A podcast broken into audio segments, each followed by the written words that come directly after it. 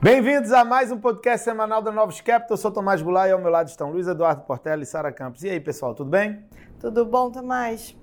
Tudo bem, semaninha, a gente sempre fala que é semana agitada, né? Mas após sete semanas de queda na Bolsa Americana, estive a primeira semana de alta. Exatamente, e uma semana com pouca informação em termos de, de dados econômicos, né? Exatamente, mas o mercado está querendo comprar é, esse alívio né, no, no cenário externo.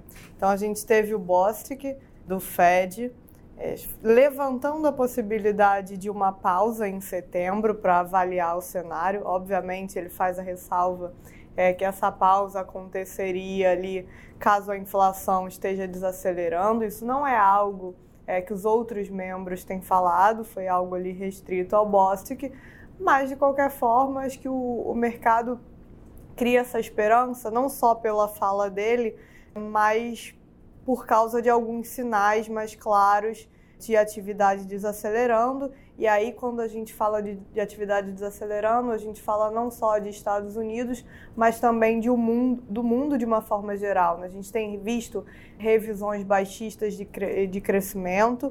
Durante a semana, vários sell sides é, mudaram a projeção desse ano de PIB para a China para algo mais próximo ali aos 3, 3 e pouquinho, quando a meta do governo é próxima ali a 5,5.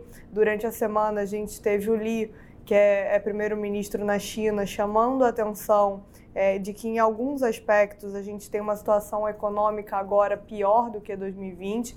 Então, a despeito da continuidade de reabertura, isso foi outra coisa que chamou a atenção durante a semana, né? O fato da, da China tá, com, tá vendo que, que o crescimento vai ser mais fraco e não vai ter, pelo menos a gente não tem sinalização de que vai ter uma mudança da forma que o Covid é tratado, então a gente está caminhando para um, um cenário de crescimento mundial mais baixo. E aí os Estados Unidos, até então, que parecia estar mais isolado dentro dessa desaceleração, começa também a dar os primeiros sinais de que, de que pode estar sendo impactado. Desde a semana passada, a gente comentou aqui no nosso podcast do resultado das empresas, é, de alguns é, indicadores regionais, da, é, falando que é, a inflação agora ela está começando a bater na demanda. A gente viu também durante a semana mais indicadores de, de housing, né, do mercado imobiliário desacelerando. O mercado de trabalho, de alguma forma, pode ser que ele esteja perdendo ímpeto, né? não no sentido de que a gente vai ver é, no curtíssimo prazo uma piora, uma contração no mercado de trabalho, mas de que talvez é, com a cautela à frente, as empresas não precisem ficar adicionando mais tanto trabalhadores. Então, tudo isso, né, os trabalhadores americanos, americanos gastando a poupança e aí tendo que eventualmente é, retornar para o mercado de trabalho, né, a tão esperada volta da, da força de trabalho, tudo isso cria um cenário de que a inflação ela pode desacelerar à frente, né? A gente ainda não tem essa comprovação, mas esse cenário de crescimento mais baixo é, levanta a possibilidade disso acontecer. E aí, caso isso aconteça, né, isso, a inflação desacelerando, ela deixa de ser um impeditivo para o que a gente chama de, de put do Fed, né, é, que é o Fed é, chegar em determinado momento falar, ah, eu vou parar um pouquinho para olhar, talvez eu não precise subir tanto assim, talvez eu não precise de um nível tão restritivo. Então, caso a inflação esteja de fato desacelerando, esse, esse cenário em que o Fed precisa subir menos, se torna uma realidade a mercado, mas isso é algo que a gente ainda precisa acompanhar. A gente aqui não tem clareza é, de que isso vai realmente acontecer, que essa inflação já passou pelo pior momento, a gente precisa de mais é, indicações nesse sentido. E aí, semana que vem, a gente vai ter bastante informação nova, vai ser uma semana super importante, a gente vai ter dado de mercado de trabalho, né, o payroll americano, a gente vai ter a divulgação dos ISMs, que é um indicador é, muito olhado para atividade nos Estados Unidos e que com o aperto das condições financeiras as pessoas esperam que ele mostre uma desaceleração mais acentuada. E além disso, a gente ainda vai ter os PMIs da China, né, dando uma cara da atividade para o mês de maio e a inflação na Europa. Então, vai ser uma semana bastante importante para a gente pegar uma sinalização maior, um sinal maior se esse cenário pode ser viável para frente ou não. E aí tudo isso, como o Portela comentou no início, teve impacto positivo principalmente na bolsa lá fora, né? É, após sete semanas de queda seguidas né, do mercado tendo esse aperto nas condições financeiras, né, que era o que o Fed estava buscando, né, a gente teve um alívio, tem a combinação de, de técnico também, né, teve muita saída de bolsa, né, muito desmonte de posição, todo mundo teve que ajustar é, é, tamanho, e teve também, né, como a Sara falou, essa mudança de narrativa do mercado. O mercado vive de, de narrativas. Né? Então agora é que a China está desacelerando, o aperto das condições financeiras que a gente viu nos Estados Unidos até agora, essa combinação seria suficiente para a gente ter né, um pouso mais suave, o Fed não precisaria subir tanto o juro, né, acima de 2,5%, né, e com isso o mercado teve né, esse grande alívio. Né? Você pega as bolsas americanas subiram aí né, em média 6,5% na semana e o juro americano fechou, né, a parte curta é, é, continuou fechando, deu 10 anos aqui como referência, né, que a gente fala toda semana, fechou aí é, 4 bips. Né, foi uma semana de dólar fraco também, o euro valorizou 1,60. Alguns emergentes, como o peso mexicano, usar valorizaram em 1,5%. Tá, isso com a moeda chinesa ficando estável essa semana, né? por isso que o Brasil é, teve uma underperformance. Né? Semana passada o Brasil melhorou com o mundo piorando, porque a China estava né, numa tendência mais positiva, a moeda valorizou, e essa semana foi ao contrário. Né? O mundo andou bastante, você pega a bolsa que subiu 3%, né? É, e só o real conseguiu acompanhar aí, o dólar caiu é, 3% é, na semana. E o que vai ser importante a gente acompanhar é se essa desaceleração vai ser suficiente para trazer a inflação para baixo. Né? Então a gente sabe que os próximos números ainda vão vir fracos, né? pelos indicadores antecedentes. Hoje a inflação né, rodou ali né, o core 0,34, né? É, tinha muita gente achando que podia vir abaixo ali entre 0,20 e 0,30. É, então, daqui para frente, a gente né, vai ter que ver. Ou, a atividade vai desacelerar aí muito forte, o mercado vai falar mais forte de, de recessão, é, ou a inflação não vai conseguir cair tão rapidamente, né, como o mercado agora está colocando no preço, e o Fed vai ter que continuar subindo.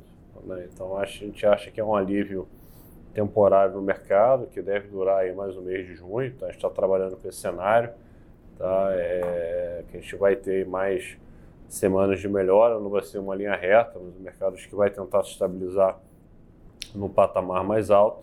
A gente entra no período de férias, né, no hemisfério norte agora, que sempre reduz a liquidez nos mercados. E dessa vez, né, com a reabertura, está todo, todo mundo viajando. Né? Então a gente vai conseguir ver o impacto aí dessa reabertura no hemisfério norte é, na atividade, principalmente dessa parte de, é, de serviços, né, e ver como, como, isso vai impactar os próximos é, indicadores. Tá? Mas o resumo é está fechando aí numa página mais positiva, os próximos números estão contratados que vão vir mais, mais fracos, né, que, que, o que vai ajudar a sustentar é, os mercados e a gente vai ter que continuar a ficar de olho na inflação, que essa vai ser a variável é, chave daqui para frente. Bom, de Brasil, a gente não se distancia do que está acontecendo no mundo. O grande destaque da semana foi a divulgação do indicador prévio de maio é, do IPCA, né, o IPCA 15. Ele veio 0,59, acima do que era esperado pelo mercado, mas com uma configuração mais negativa, né? Ele veio mais disseminado, os núcleos mais pressionados, é, captando bastante impacto secundário, né? Do choque de inflação que a gente teve, principalmente da parte de combustíveis e também da parte de, de alimentação. E aí a grande dúvida é como é que a gente soluciona essa questão da inflação mais alta. A gente está vendo aí ao redor do mundo, né, com esses preços de energia muito elevados, preço do petróleo tão elevado, é, alguns governos, como o governo inglês, tentando limitar a lucratividade das empresas é, do setor de energia, né, de petróleo. E aqui no Brasil, a gente tem a política de preço da Petrobras, né, ela, é, ela é definida. É, há sempre reclamação por parte da classe política, porque a gente tem uma paridade internacional que ela necessita é, ser mantida. É, inclusive, nessa semana, a gente teve uma carta da Petrobras sendo enviada falando justamente isso, né? que se a política de paridade não for mantida, a gente corre o risco de desabastecimento, nesse caso, principalmente da parte de diesel. E aí a classe política está encontrando formas da gente reduzir o preço final ao consumidor, é, sem alterar, né? sem alterar a política de preços da Petrobras, ou sem ter que fazer uma taxação é, na lucratividade das empresas. E aí a forma encontrada é estabelecer um limite de cobrança do ICMS.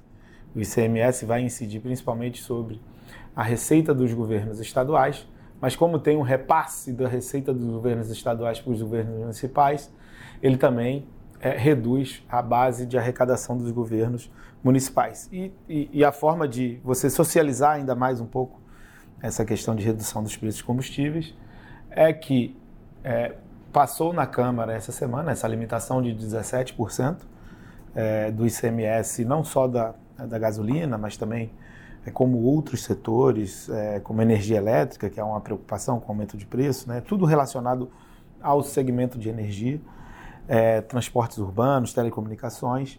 E uma forma de você é, dividir ainda mais esse custo, né, essa redução de arrecadação, é você, a partir de 5% de perda de receita é, é, derivado dessa limitação do ICMS, o adicional seria pago pela União via abatimento de dívida.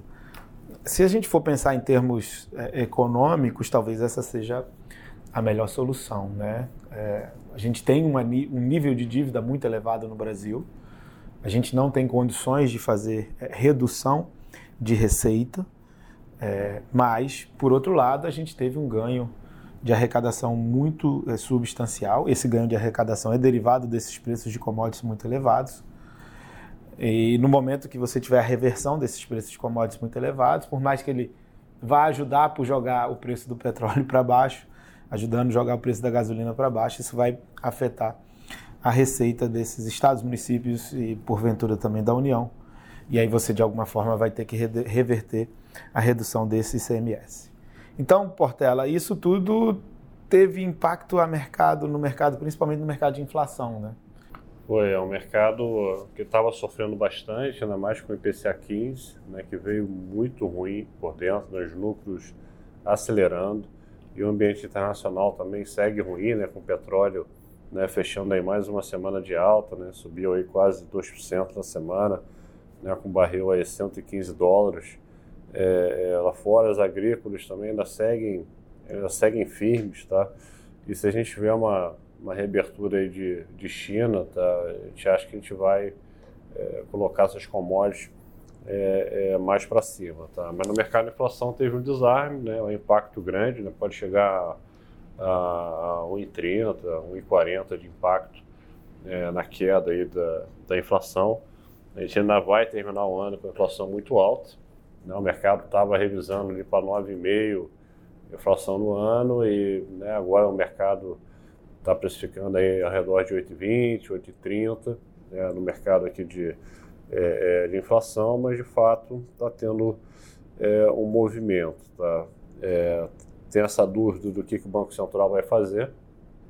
Né? Eu acho que a próxima reunião de 50 bits está dado. Depois do IPCA, o mercado começou a colocar é mais 50 bips em agosto, só que com essa medida do, do ICMS, é, o mercado está retirando esse prêmio de agosto e achando que o BC pode, é, né, vai deixar a porta aberta ainda, mas encerrar o, o ciclo é, na próxima. Acho que tem muita coisa para acontecer ainda. Tem a dúvida também se após as eleições o que, que vai acontecer.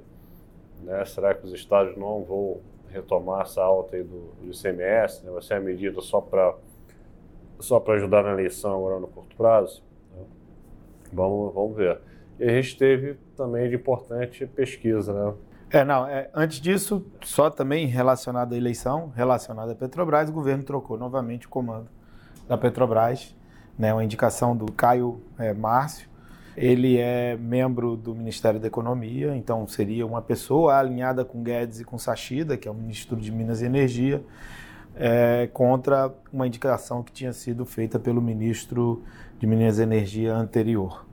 É ruim de alguma forma porque mostra uma volatilidade muito grande no comando da Petrobras, mas é uma pessoa com a cabeça econômica é, correta. E a gente teve a pesquisa Datafolha, ela veio muito distoante das outras pesquisas. É, ela mostra uma vantagem muito significativa do Lula, então a probabilidade elevadíssima da, da eleição terminar em primeiro turno. E a gente vai precisar ver as novas divulgações, porque ela divergiu muito é, do que as outras pesquisas estavam mostrando. A gente suspeita de que tenha algum efeito é, do casamento do ex-presidente Lula, ter feito ele permanecer por mais tempo na mídia, as pessoas lembrarem dele e na hora de responder a pesquisa responder o nome dele. Mas ela está muito destoante do, do que é, vem nas outras pesquisas e a gente estava vendo cada vez mais o gap de alguma forma entre o ex-presidente Lula e o presidente Bolsonaro reduzindo e essa pesquisa foi bem discrepante. E a semana que vem a gente tem o PIB, o PIB vem bem forte, mostra que teve muito crescimento no primeiro TRI, principalmente reabertura, né, como o Portela falou, que deve acontecer lá nos Estados Unidos, aqui no Brasil teve um impacto grande é, dessa reabertura. Então é isso, pessoal. Semana que vem vai ser uma semana bem cheia. Grande abraço a todos. Obrigada a todos e até a próxima. Até semana que vem. Um abraço.